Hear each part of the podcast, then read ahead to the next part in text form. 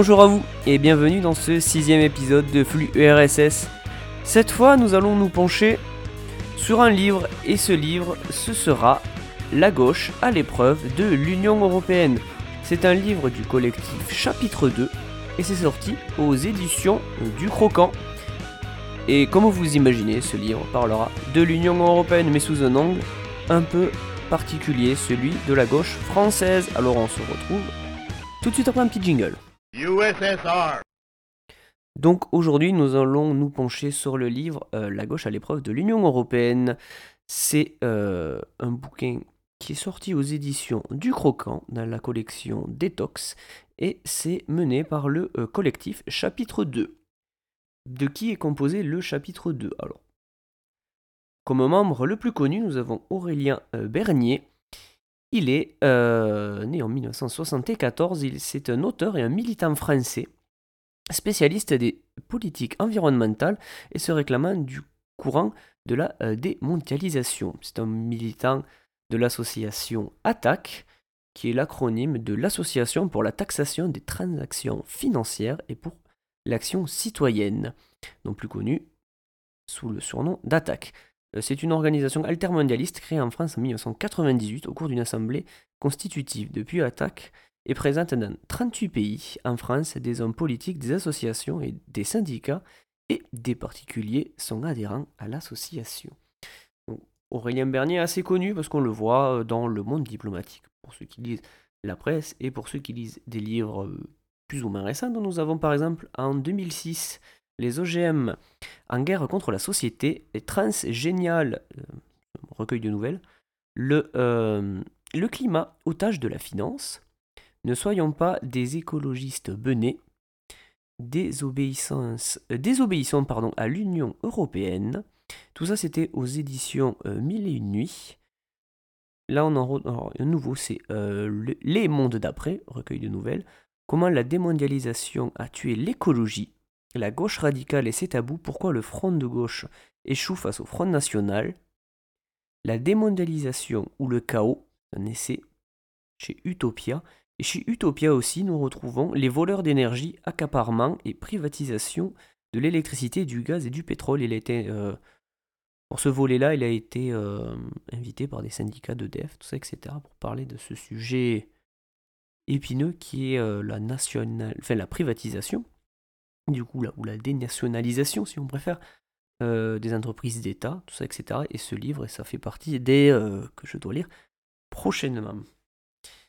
Voilà, c'est le membre le plus connu, donc vous le voir intervenir à droite à gauche. Moi-même, je, le- suis de près. Il est, passé par exemple à Toulouse il n'y a pas, il n'y a pas très longtemps. Au moment où j'enregistre cet épisode, nous sommes le 19 mai. Il était passé le 18 mai. Je n'ai pas pu y aller, malheureusement. Euh, C'était euh, un débat sur, sur les options pour le changement de l'Union européenne, justement, dont nous allons parler aujourd'hui. Alors, mais comme vous avez bien compris, c'est un collectif. Alors, les autres membres sont un petit peu moins connus. Ils n'ont pas de page Wikipédia. Euh, nous avons par exemple euh, Morvan Mor, euh, Burel, pardon, qui lui est un co-secrétaire général de Solidaire Douane, donc un syndicat douanier.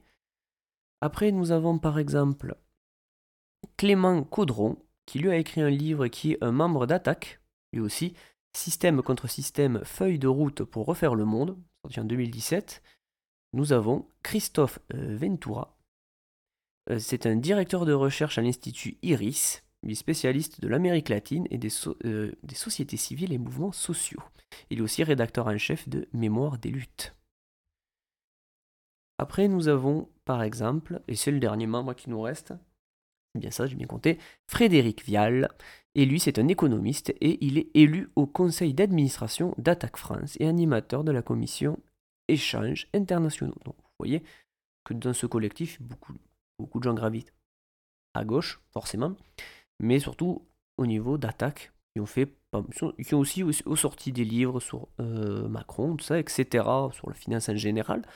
Euh, je m'y pencherai euh, assez rapidement, mais bon, si vous faites partie de ces luttes de gauche-là, je pense que ça peut être intéressant de vous, de vous pencher sur les livres qu'ont sorti le collectif, le collectif, l'association Attaque plutôt.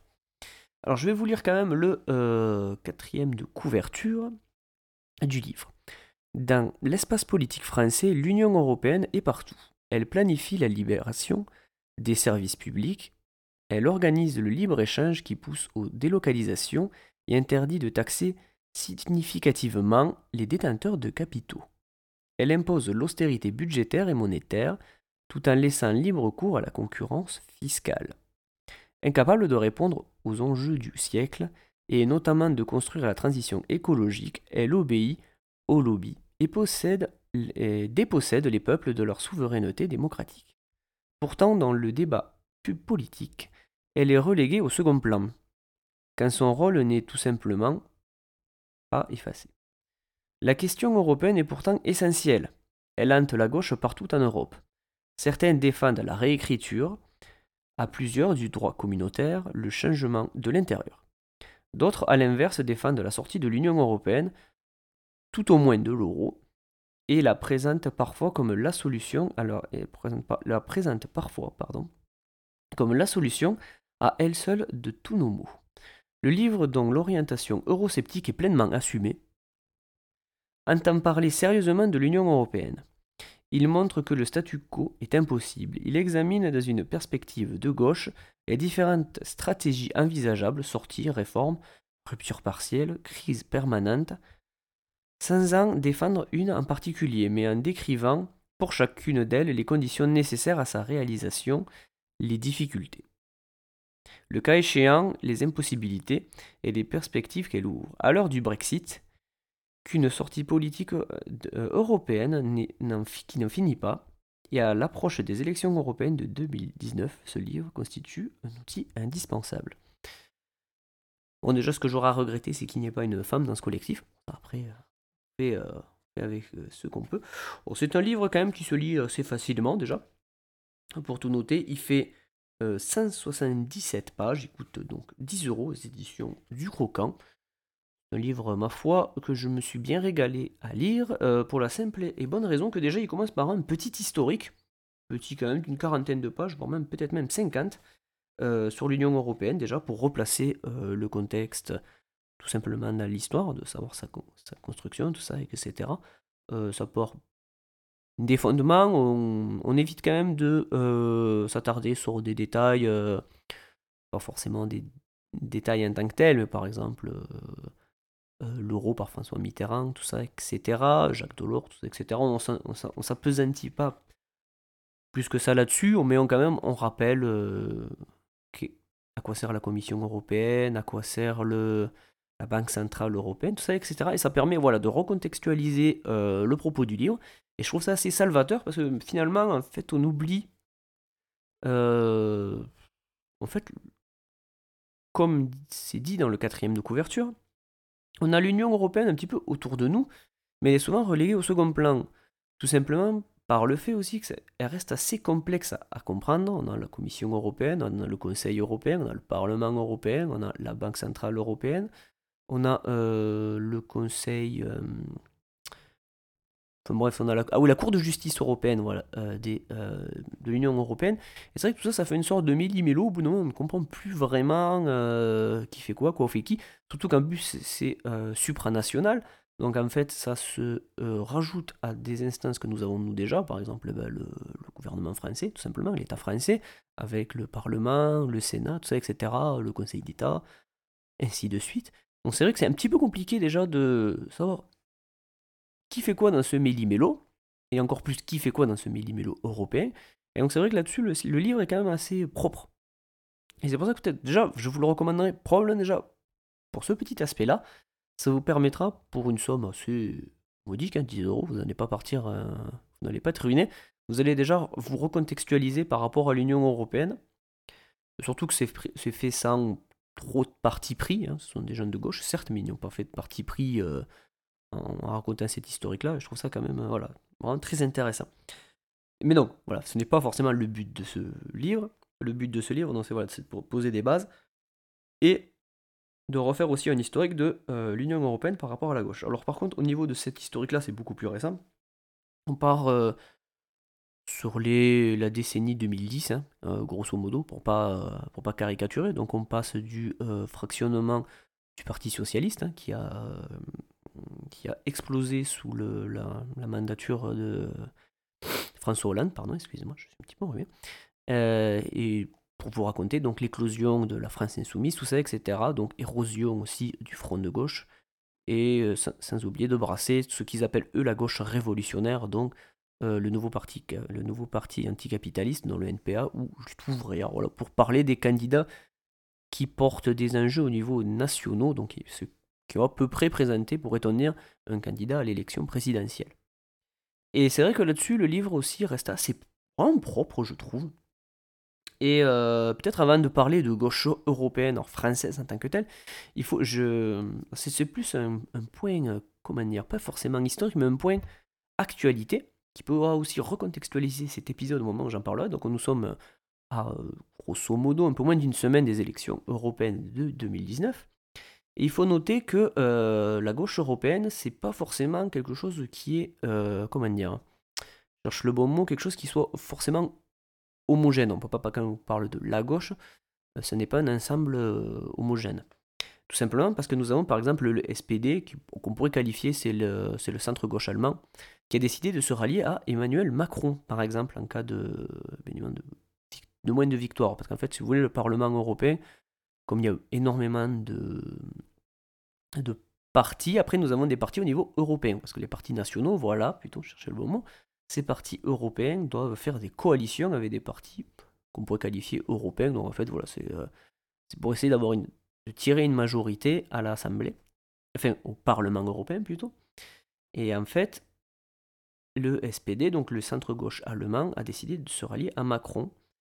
Et nous avons d'autres euh, personnalités aussi qui ont décidé de se rallier à Emmanuel Macron, du moins se rallier à euh, un petit peu de la jambe, Emmanuel Macron, donc avec sa liste euh, qui s'appelle Renaissance. Renaissance de on ne sait pas quoi, mais c'est pas grave. Parce qu'on se rappellera que la liste, donc c'est la liste de La République en marche, qui ce sont des gens donc ni de gauche ni de droite, donc forcément de droite. Euh, nous avons Guy Verhofstadt. Alors lui, il était, c'est un ex Premier ministre belge et il est président des libéraux du Parlement européen, donc il a apporté son soutien. Nous avons aussi un ancien Premier ministre italien, Matteo Renzi, qui lui, on pourrait qualifier de social-démocrate, tout comme le SPD d'ailleurs, c'est Martin Schulz, si ma mémoire est bonne, qui s'était présenté aux dernières euh, euh, élections de la chancellerie allemande. Et nous avons aussi euh, Antonio Costa, qui lui est le Premier ministre portugais.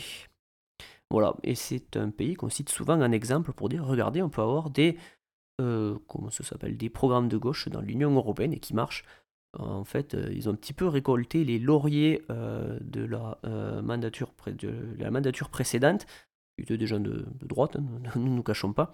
Et en fait, ils ont finalement peu bougé ce que les autres avaient fait, qui qu'on pourrait dire que c'est du, c'est du parasitaire en fait, et ils souhaitent faire venir les investissements étrangers pour, bah, pour investir tout simplement au Portugal.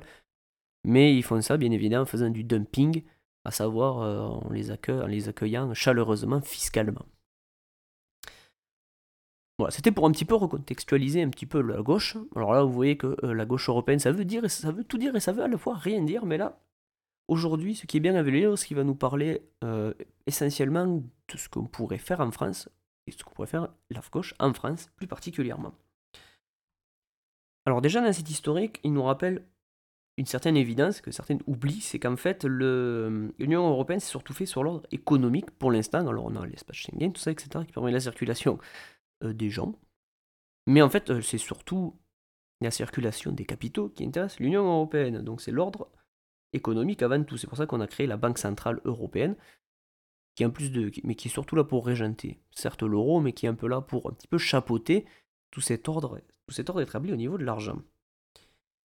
En faisant cela, forcément, pour les États membres de l'Union européenne, et plus particulièrement de la zone euro, on leur a fait euh, comprendre que par le, biais de traités, hein, pas, de directive de traité cette fois-là, qu'elles ne pourraient pas euh, sortir d'un certain carcan économique, donc à savoir c'est avec, euh, voilà, avec Maastricht, donc en 1992, dans le traité était noté qu'on ne pouvait pas dépasser 3% de, déficit pour un État, apparent bien évidemment, et que la dette publique ne pouvait pas dépasser 60% du PIB. Donc forcément, en faisant tout cela, et toute, autre réforme de type économique au niveau, à niveau supranational, en fait, on a confisqué aux États le volet monétaire, budgétaire moins certes, mais surtout le budget, enfin, le, levier monétaire, à savoir faire des euh, dévaluations, euh, travailler sur tout ce qui est inflation, etc. Tout en sachant qu'en plus, s'appelle l'euro est une, pas une monnaie qui a fait de l'inflation. J'en parlerai probablement dans un autre épisode, mais qui finalement est une monnaie comme le euh, Dutch Mark, qui est une monnaie qui ne supporte pas l'inflation. Fait c'est son but premier. En fait, ce n'est pas une monnaie inflationniste, c'est tout même tout le contraire. C'est une monnaie qui ne veut pas d'inflation. Parce qu'en fait, si vous voulez, dans euh, la constitution allemande, c'est à peu près ce qui est écrit, c'est qu'il faut que l'État allemand euh, soit le plus possible à l'équilibre. Alors que je pense qu'en droit français, ce n'est pas écrit. Et euh, forcément, s'il y a de l'inflation, il y a forcément des, ajustements à faire. Et donc, le, but, c'est d'avoir le moins d'inflation possible. Et forcément, qu'est-ce qui reste aux États? Comme levier Il leur reste forcément le, volet bah, monétaire, enfin pas monétaire, du coup budgétaire avec la fiscalité, et le volet social. C'est là que le euh, bah, blesse, en fait, si vous voulez, c'est parce qu'on se retrouve forcément à avoir des États qui euh, sont régentés sur le même volet, et encore plus pour la zone euro, qui se retrouvent à avoir euh, le même carcan, mais qui ne se retrouvent pas à avoir les mêmes droits sociaux. Je pense que par exemple, n'avons pas les mêmes droits sociaux que les Roumains, nous n'avons pas non plus les mêmes droits sociaux que des ouvriers espagnols en Andalousie, par exemple. Et donc forcément, à quel euh, c'est là qu'il se passe un gros souci, c'est qu'on peut finalement n'activer que ces volets-là, et ceci encourage forcément le moins 10, enfin, le moins 10 ans à peu près. Euh, c'est pour ça qu'on a pas mal de légumes espagnols aussi sur nos étages, sur nos étages, pardon. Je sais trouve pas le bon mot, mais c'est pas grave. Et euh, forcément, en fait, si on les prend, c'est parce qu'ils bah, sont moins chers parce que le, coût du travail est, moins élevé là-bas et qu'on va pas faire travailler quand même, tu comprends bien, les, euh, petits travailleurs français, sachant qu'en plus le coût du transport est euh, pareil, un petit peu biaisé, euh, pour aussi les mêmes raisons d'ailleurs. C'est pour ça qu'on voit beaucoup de... Enfin beaucoup. Qu'on voit pas mal de camions qui sont immatriculés, par exemple en Pologne, tout ça, etc. Parce que toujours la même stratégie du moins de 10 ans. Se il faut le même travail pour moins cher donc, euh, comme dirait l'autre, pourquoi se priver, surtout quand on pense à l'argent? Après, si vous pensez à autre chose, euh, d'autres critères, peut-être. Voilà, mais euh, si vous pensez à d'autres critères, peut-être comme faire travailler des travailleurs locaux, je ne sais pas. Mais pour eux, finalement, comme c'est ce levier-là le plus important, ce n'est pas grave. Et donc, forcément, bon, ah, il ne reste que ces leviers-là. Et les, traités, au fur et à mesure, et les directives européennes venant à chaque fois s'accumuler, on se retrouve avec des gouvernements qui se suivent, par exemple un gouvernement de, de, gauche qui succéderait à un gouvernement de droite, euh, qui ont une marge de manœuvre, forcément, s'ils veulent rester dans le cadre européen, euh, qui ont des marges de manœuvre de plus en plus réduites. On pourrait par exemple dire que quand François Hollande a, pris sa, comment ça s'appelle, a pris euh, sa mandature, il est arrivé en disant Vous allez voir avec moi, mon ennemi c'est la finance, vous allez voir, ça va être la même histoire, et je vais aller voir Angela Merkel, et je vais lui faire comprendre de quel bois je me chauffe. Bon, en fait, il y allait, il s'est aplati. Sinon, ce n'est pas drôle. Et finalement, euh, derrière, on a eu la loi travail, euh, et toutes, ces lois qui se ressemblent un petit peu, les lois Macron, avec les bus Macron par exemple, qui étaient là que pour euh, faire ce qu'ils appellent dans le livre de l'ordolibéralisme, à savoir faire de la, bah, du libération du marché, ça c'est écrit dans, le, dans les traités européens, c'est la libre concurrence et non faussé surtout. Mais surtout, voilà, c'est ces lois qui permettent, comme la loi travail, tout ça, etc., de, euh, de faire baisser le coût du travail de, pour libérer le marché. Parce qu'en fait, on a compris, de, fait compris. La doctrine, en fait, ça s'appelle l'ordolibéralisme, voilà.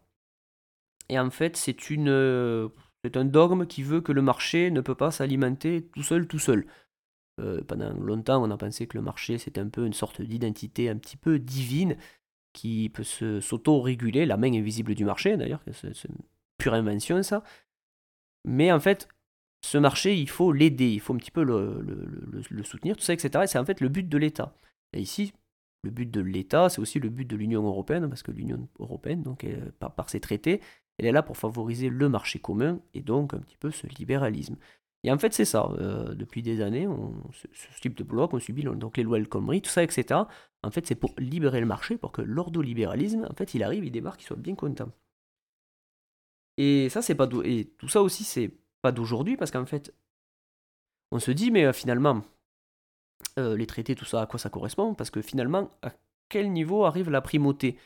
Ben, En fait, la primauté du droit, depuis déjà depuis 1950, euh, depuis le traité de Rome à peu près, on pourrait dire, et depuis les années 60 plus particulièrement, les juristes se sont penchés sur le sujet et il y a eu des, rendus de tribunaux qui en fait ont instauré la, euh, primauté du droit européen par rapport au droit, bah, par exemple, au droit français.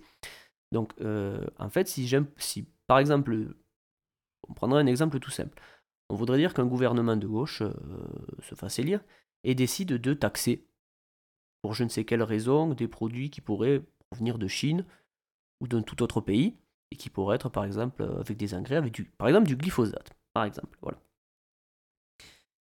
On dirait qu'on les taxerait à hauteur de 20%.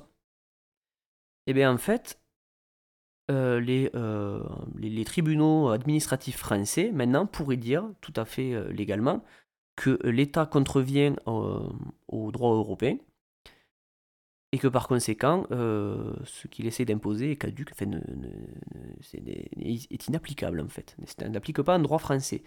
Et donc ça, ça part de, de, jurisprudence. Donc on a, euh, on avait, euh, c'était N.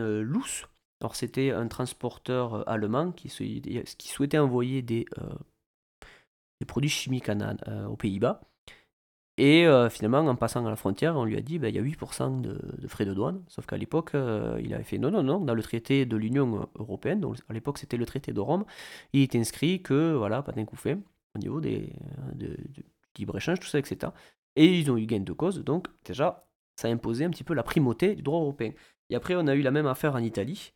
Euh, c'était un, contribuable, je crois, qui s'était opposé à ENE, alors eux, Enel, donc c'est le, un peu l'EDF euh, italien, et qui disait non non moi je suis contre la euh, nationalisation de l'EDF, tout ça, etc. Et ça s'est passé aussi pour, euh, pour le cas de cette personne. Et voilà, donc ça a instauré un petit peu ce cadre aussi de, de privatisation d'entreprises publiques. où je fais des mes feuilles. J'ai noté les trucs.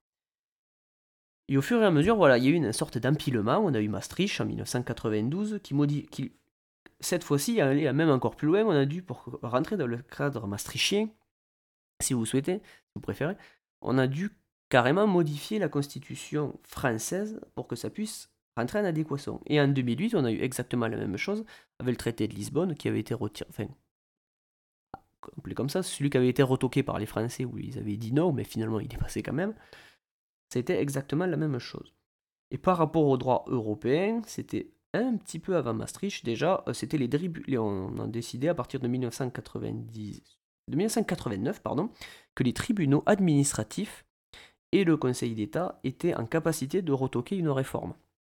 Parce qu'avant, il fallait quand même saisir le, ben, la Cour euh, de justice européenne. Maintenant, c'est les tribunaux français qui peuvent aussi euh, intervenir dans ce type de problématique. Donc ça prouve qu'on peut, ça, peut aller très loin. Et par conséquent, si un gouvernement de gauche arrive, déjà, il aura aussi, en plus des traités qu'il faut, faut, composer avec, s'il veut rester dans le cadre européen et, euh, tout en faisant une politique un petit peu alternative, il ne peut pas, finalement. Voilà, à la marge. Voilà, c'est un petit peu euh, bonnet blanc, blanc bonnet, en fait. Il peut faire fiscalement, il a quelques leviers à activer, mais ça, ça va pas très loin, parce que déjà, il ne peut pas créer de la monnaie, parce que en fait, c'est la Banque Centrale Européenne qui peut le faire. Donc en fait, on se retrouve euh, bloqué. Il peut pas aller acheter euh, sur certains marchés parce que bah, c'est la Banque Centrale Européenne qui le fait. Tout ça, etc. Des actifs, enfin, des trucs économiques un petit peu. Euh, je vais vous épargner, mais voilà. On va dire que déjà le, levier monétaire n'existe pas. Donc forcément, on peut pas. à, part d'aller chercher de l'argent, à part le voler, je sais pas comment on pourrait faire. Mais c'est impossible. Et donc forcément, si un gouvernement de gauche arrive, il est bloqué. Mais qu'est-ce qu'il pourrait faire un gouvernement de gauche s'il arrive? Alors forcément, il serait obligé de composer avec les, règles européennes, donc on l'a dit précédemment, de la compétitivité, mais aussi donc l'austérité, qui est une doctrine qui veut que euh, bah, les États euh, réduisent leurs dépenses publiques, tout simplement. Et pour réduire les dépenses publiques, il n'y a pas 150 000 solutions, donc c'est... Euh, augmenter la fiscalité, mais ça, ça contrevient aussi un petit peu au libre-échange, parce que forcément, si tout le monde est en, libre-échange avec tout le monde, pour attirer les capitaux, il faut utiliser la doctrine du moins de 10 ans, qui est par exemple celle de l'Irlande ou du Portugal, qui essaie d'attirer les, les, euh, capitaux avec des euh, taux de s'appelle des taux d'imposition très bas. Les Pays-Bas fait un petit peu la même chose, le Luxembourg aussi, mais l'Irlande, voilà, je pense que vous avez certains cas en tête, on a Apple par exemple, ou Google, voilà, les géants du web, qui mettent leurs euh, sièges sociaux européens là-bas pour s'échapper à l'impôt, ce qu'on appelle l'optimisation fiscale. Et d'ailleurs, ces cas-là aussi posent de gros problèmes par rapport aux autres États membres de l'Union européenne, parce que forcément il y a un manque à gagner. La France d'ailleurs, c'est ce qu'elle a voulu faire, avec euh, Bruno Le Maire, qu'elle a voulu instaurer une taxe GAFAM. Il a voulu instaurer cette taxe GAFAM au niveau européen, et forcément, euh, comme la plupart des comment ça s'appelle, des directives européennes, tout ça, etc., du droit européen dans ce côté-là, il faut que tous les États membres soient euh, d'accord à l'unanimité. Donc il faut qu'on ait tout le monde euh, du même côté dans la balance. Ben forcément, ça a été retoqué pour deux raisons. Donc l'Irlande, euh, qui ne voulait pas se fâcher avec son... comment ça s'appelle Avec bah, Google, tout ça, etc. Ce qui a d'ailleurs provoqué à une certaine époque, alors ça il faut le savoir, c'est assez étonnant, à une certaine époque, le taux de croissance de euh, l'Irlande était de 25%. Tout de même, ça prouve bien qu'il y avait. Euh, parce que c'est totalement impossible en fait. C'est genre les mecs, ils ont. Euh, on leur a donné l'argent d'autres pays, enfin presque. Et ça prouve bien que fiscalement, il se passe un truc louche quand même. 25% de croissance, c'est techniquement pas possible. Tout en sachant que par exemple que la Chine, il y a quelques années, c'était 6 à 8% de croissance. Pour un pays comme la Chine qui créait euh, énormément de classes moyennes, tout ça, etc. C'est quand même énorme. Alors 25% de croissance, voilà, c'était euh, totalement impossible. Et, et l'Allemagne, voilà, qui, elle, euh, a des excédents commerciaux très élevés par rapport à ses autres partenaires européens. Je pense à BMW, Audi, tout ça, etc. Hein, c'est des gros vendeurs. Il y a d'autres choses, bien évidemment, mais je pense à cela avant tout, et qui eux ne voulaient pas se fâcher avec les Américains, parce que vous savez, ils ont l'ami Donald, et l'ami Donald, il fait un petit peu comme il entend, c'est-à-dire que si lui il a envie de taxer quelque chose, eh bien lui il le fait, mais c'est pas du protectionnisme euh, réfléchi qui fait, mais c'est du protectionnisme à, la gueule. Donc un gouvernement de gauche serait obligé de, de composer avec tout ça, bien évidemment, s'il décide de rester dans le cadre européen. Pour des, des gouvernements qui restent, des gouvernements, des partis qui souhaiteraient rester dans le cadre européen. On a par exemple le Parti socialiste qui souhaiterait rester dans le cadre européen, mais qui souhaite tout de même changer l'Europe. Donc à savoir qu'est-ce que c'est changer l'Europe? Changer l'Europe, en fait, c'est faire une Europe plus sociale. On ne sait pas comment, parce qu'en fait, euh, si tu veux respecter les traités et faire une Europe plus sociale, c'est quasi impossible. Euh, c'est ce qu'on appelle un cas d'école. En fait, il faudrait que euh, tout le monde soit d'accord pour changer les traités dans le même sens. Et à savoir que les pays qui font du dumping euh, fiscal, ou ceux qui font aussi du dumping social, comme la Pologne, euh, pour attirer euh, les, bah, les, usines allemandes, hein, tout simplement, Mercedes. Encore une fois, j'ai mis cité, je sais pas pourquoi j'ai mis cité Mercedes, mais c'est à peu près un cas assez révélateur. Eh ben ils seraient contre, hein, ils sont pas cons. Au bout d'un moment, c'est leur, leur gagne-pain. Euh, et c'est tout. Voilà, alors il n'y aurait forcément pas de truc. Alors le seul truc que ça avantage, finalement, l'Union Européenne, quand on parle finalement, c'était euh, parler de moins de 10 ans qui m'y fait penser, c'est qu'on a eu une sorte de paupérisation aussi de la population euh, de certains pays. Et c'est ce qui a poussé d'ailleurs au populisme euh, c'est certains pays, par exemple la Hongrie. J'utilise beaucoup le mot par exemple aujourd'hui. Comme la Hongrie, en fait, parce que. Euh, ou la Roumanie, hein, ils ont eu 2 millions de personnes qui sont euh, parties du pays. Parce qu'en fait, ils avaient quand même un bon niveau d'études. Alors, que s'est-il passé? Eh ben, Les gens qui avaient un bon niveau d'études, ils se sont barrés ailleurs. ça, ça, les permettait. Donc, encore une fois, c'est les. Ce que moi, j'appelle pas. Il faut pas appeler ça les élites, mais les classes un peu plus euh, aisées ou qui ont plus de facilité. Eh ben, se, sont, euh, sont exportés ailleurs où ils étaient mieux rémunérés. Et les gens qui sont restés là contraints et forcés, eh ben, on leur a fait subir de, bonnes cures d'austérité comme on les aime. En Grèce, c'est ce qui s'est passé. Hein. C'est un cas aussi très révélateur. Euh, les élites, eh ben, enfin les, élites entre guillemets, euh, la jeunesse aisée qui avait les moyens de s'exiler, eh ben, elle est partie ailleurs. et les pauvres qui n'avaient pas d'argent, les retraités, ben, ils ont subi, ou les fonctionnaires qui n'étaient pas non plus payés des 5 et des 1000, eh ben, ils ont subi la, crise, de, la crise européenne de l'euro, la crise de l'euro de 2008-2009, eux ils l'ont subi de plein fouet. Et c'est vrai que, et c'est aussi, ah ben, révélateur de beaucoup de choses, c'est vrai que la Grèce, on, pense aussi à, euh, à Syriza, par exemple. En fait, quand eux, ils sont arrivés, Syriza, ben, c'est vrai que c'est très révélateur de tout ce que j'ai dit depuis le début. Syriza, eux, quand ils sont arrivés, ils ont euh, succédé à un gouvernement de droite, c'était euh, Georges Papandreou, si ma mémoire est bonne. Et ce gouvernement avait déjà lancé des, une cure d'austérité. Euh, mais sauf que la cure d'austérité ne suffisait pas, parce qu'elle ne suffit quasiment jamais, la cure d'austérité, ça il faut le savoir. Et donc l'Union Européenne est venue leur taper à la porte, et les mecs ils ont fait, écoutez, nous les cures d'austérité, euh, faut continuer là. Alors le gouvernement euh, Tsipras, pardon, il a décidé de se dire, eh ben, on va faire un, référendum et voir ce qui se passe. Les gens pas plus cons que les autres, ils ont voté non. Mais les mecs ont continué à faire des cures d'austérité derrière parce que bah, ils étaient contraints et forcés par les, traités, et surtout l'euro, d'autant plus dans le cas euh, grec, euh, qui ne, s'ils souhaitaient se financer euh, autrement, ils ne pouvaient pas en fait. Parce que comme ils étaient adossés à l'euro, hein, tout en, étant adhérents, ils étaient obligés de se référer à la Banque Centrale Européenne, qui lui est dirigée bah, par les pays comme l'Allemagne, et qu'elle n'entendait pas forcément de cette oreille.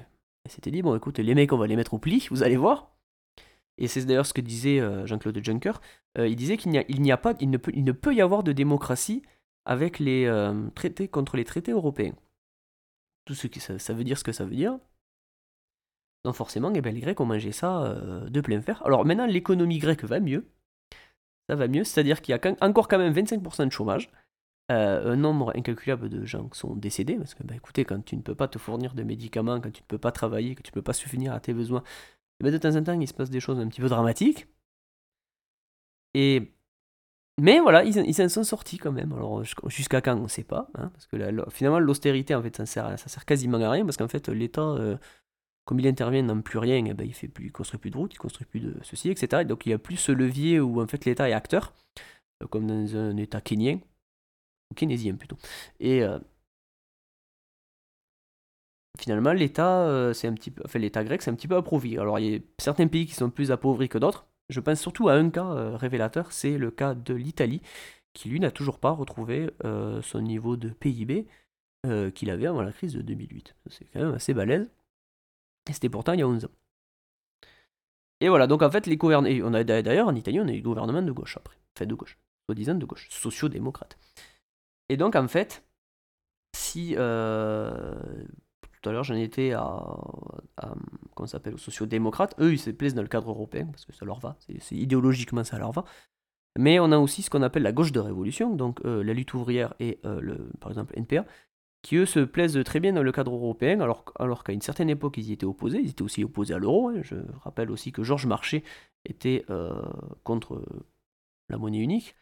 Mais finalement, maintenant, ils ne peuvent plus s'y soustraire pour la simple et bonne raison que euh, l'Union européenne, c'est euh, la circulation des gens, et voilà. eux, des capitaux, ils, ont arrêté la phrase avant, et des capitaux. Mais eux, la circulation des gens, ça leur va très bien.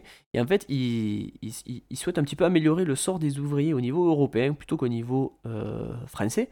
Donc en fait, on se retrouve avec des, mecs qui disent, oui, finalement, les traités de libre-échange comme le CETA, le TAFTA, tout ça, etc., avec les Américains, avec les Chinois, nous, on n'en veut pas. Donc ils sont forcément contre le libre-échange. Euh, mais ils ne veulent pas imposer euh, de, euh, veulent pas imposer un protectionnisme parce que c'est contre leur contre leur dogme. donc en fait, les mecs veulent lutter contre une certaine forme de capitalisme, mais pas, voilà, pas, avec tous les outils parce qu'en fait, le, protectionnisme, c'est pas c'est qu'un qu'un moyen, c'est pas un but. Hein. Non, non, mais voilà, les mecs ils, restent fermés.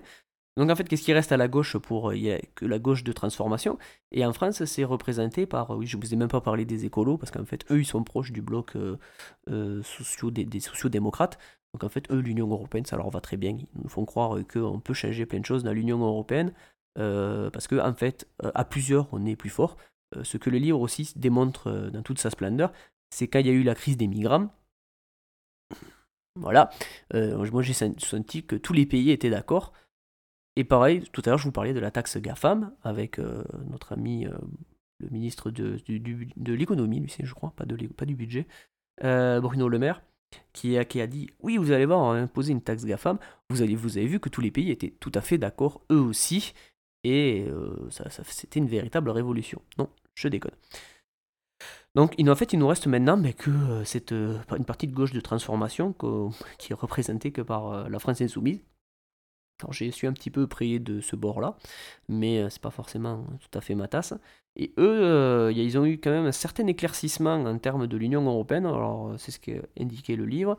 En 2012, avec le front de gauche, c'était un petit peu flou. en 2017, pour la présidentielle, ça s'est beaucoup mieux précisé dans leur programme L'avenir en commun. L'Union européenne était mieux traitée. D'ailleurs, ils parlaient d'un plan A et d'un plan B. Le plan A, c'était à savoir eh essayer vraiment de négocier fortement une refonte de l'Union européenne. Et si euh, cette refonte de l'Union européenne ne marche pas, ben on, passe au plan B, qui est à savoir, eh bien, écoutez, euh, unilatéralement, euh, unilatéralement, on rompt les rapports avec l'Union européenne et on voit ce qui se passe. C'est un petit peu ça. Euh, sauf que euh, à l'époque, ils ont siphonné pas mal de votes euh, bah, chez les socialistes et sur le, chez le Front National aussi, je pense, j'imagine. Parce qu'il ne faut pas croire que les gens qui votent Front National sont tous des, ignobles fachos, xénophobes ou que sais-je. c'est aussi des gens. Parce qu'à l'époque, c'était soutenu surtout en 2017 et en 2012 par Marine Le Pen. C'était à peu près la seule candidate à soutenir ce type de propos. C'était à savoir vraiment une vraie rupture par rapport à l'Union Européenne. Alors en 2017, ça s'est un petit peu moins vu. Mais euh, voilà, donc parce que les gens s'étaient rendus compte, mais par exemple, avec le traité de Lisbonne où ils avaient dit non, mais en fait, qui est passé derrière, les, gens se sont bien rendus compte qu'il y avait une sorte d'escroquerie euh, politique. Et, euh, et, le, comment s'appelle, le Front National était la, seule le seul à porter à l'époque le, ce type de signal. Eh bien, écoutez, nous, on va, on va se, sortir de l'Union Européenne, de l'euro, etc. Donc en fait, la France est soumise à, elle aussi, parler de, bah, de quitter l'Europe, donc forcément, c'était bien. Sauf qu'en en fait, ils se sont rendus compte que euh, leur candidature, elle, prenait. Mais il fallait au bout d'un moment aller gratter des voix ailleurs. Et c'est là que les hommes politiques et les femmes politiques sont capables du meilleur comme du pire. Euh, c'est ce qu'avait essayé de faire d'ailleurs Sarkozy à une époque, en essayant d'aller grappiller les voix du Front National. Euh, c'est ce que Marine Le Pen aussi a essayé de faire, en, mettant des réformes sociales dans son programme pour essayer de faire croire qu'en fait nous on est cool. Eh bien, en fait, euh, la France Insoumise s'est dit eh bien, écoutez, on va draguer euh, les gens qui sont euh, de centre-gauche, ou, ou, essayer voilà, de draguer les, gens de centre-droit, mais plutôt centre-gauche, donc ce qu'on appelle les sociodémocrates, c'est ce qui vote Front National, ceux qui votent Parti Socialiste, hein, grosso modo, et qui, votent, qui ont aussi reporté pas mal de leur voix sur le projet d'Emmanuel Macron, qui était un projet européen. Donc en fait, ils ont essayé avec un programme qui était euh, à la fois anti-européen d'aller draguer des Européens, tout en disant forcément qu'il était euro-compatible. Euh, et donc on a eu une espèce de, flou. Euh, et ce flou, on est en 2019, il persiste encore parce que c'est un petit peu la, la, rupture tranquillou avec l'Europe, donc on veut te faire croire que quand même on veut la réformer de l'intérieur, mais pas trop. Et le livre insiste beaucoup sur cet aspect que finalement, euh, comme les traités ne permettent que peu de changements, en fait, si on reprend tous les traités à zéro, en fait, on sort de l'Union européenne. Parce qu'en fait, il faudrait carrément reprendre tous les traités à zéro, parce que si on veut une Europe plus sociale, les traités ne le permettent pas. Euh, donc si les traités ne le permettent pas, c'est qu'il faut les faire sauter. Donc si tu fais sauter, sauter tous les traités, ce qui tient, c'est le cadre européen. Donc en fait, il n'y a plus d'Union européenne. Et donc le livre, voilà, il, parle de tous ces aspects, tout ça, etc. Et il parle aussi de solutions alternatives à ce plan euh, A et B. Il parle aussi de l'article 50, hein, c'est cet article, ce fameux article qu'ont activé les Anglais pour sortir de l'Union européenne, sauf que, bah, en fait, eux, ils ont leur propre monnaie.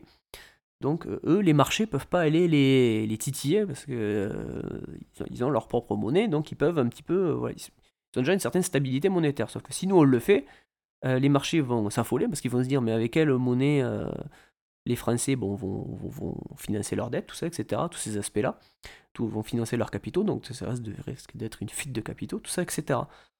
Et ça parle de tous ces aspects-là. Ça parle aussi euh, d'une sorte de plan C qui est à savoir, moi c'est un plan qui me fait beaucoup rigoler, mais que je trouve très intéressant. C'est le plan on s'en. C'est-à-dire qu'on sait que le droit européen il a la primauté sur le droit français, mais euh, bah, c'est pas grave. On fait un petit peu. Bah, les mecs, on les submerge en fait. Voilà. C'est euh, les mecs qui nous disent non, et eh ben on leur dit non quand même. Donc on tape euh, fort du poing sur la table en se disant eh ben, écoutez, on va jouer le jeu pleinement, et en se disant est-ce que l'Union européenne osera jeter un membre historique, un membre important de l'Union européenne, d'ailleurs qui est un fort pourvoyeur aussi en, finance de l'Union européenne pour voir en finalement que si à force de faire les guignols, les gens ne vont pas se mettre autour de la table pour se dire bon ben finalement on va réfléchir. Et c'est vrai que le livre là-dessus est assez euh, porteur parce que l'introduction est très chouette, mais la conclusion est encore meilleure, je pense, parce qu'elle permet voilà, de, de, de mettre sur la table une belle réflexion par rapport à ce que la gauche pourrait faire. Alors ça va pas forcément dans les détails, euh, c'est pas, euh, faut, pas croire, hein, c'est un livre de moins de 200 pages, c'est pas hyper pointu, c'est pas non plus, ça va pas te chercher le, micro détail, mais ça met en place plusieurs scénarios. D'autant plus que, comme c'est un livre collectif, et ça c'est décrit euh, dès l'introduction, si ce livre a été fait à plusieurs, et que c'est un texte tout d'un tenant, hein, ça n'a pas été, euh, pas chacun a fait son petit bout en disant écoutez, moi je suis Aurélien Bernier, j'ai fait telle partie.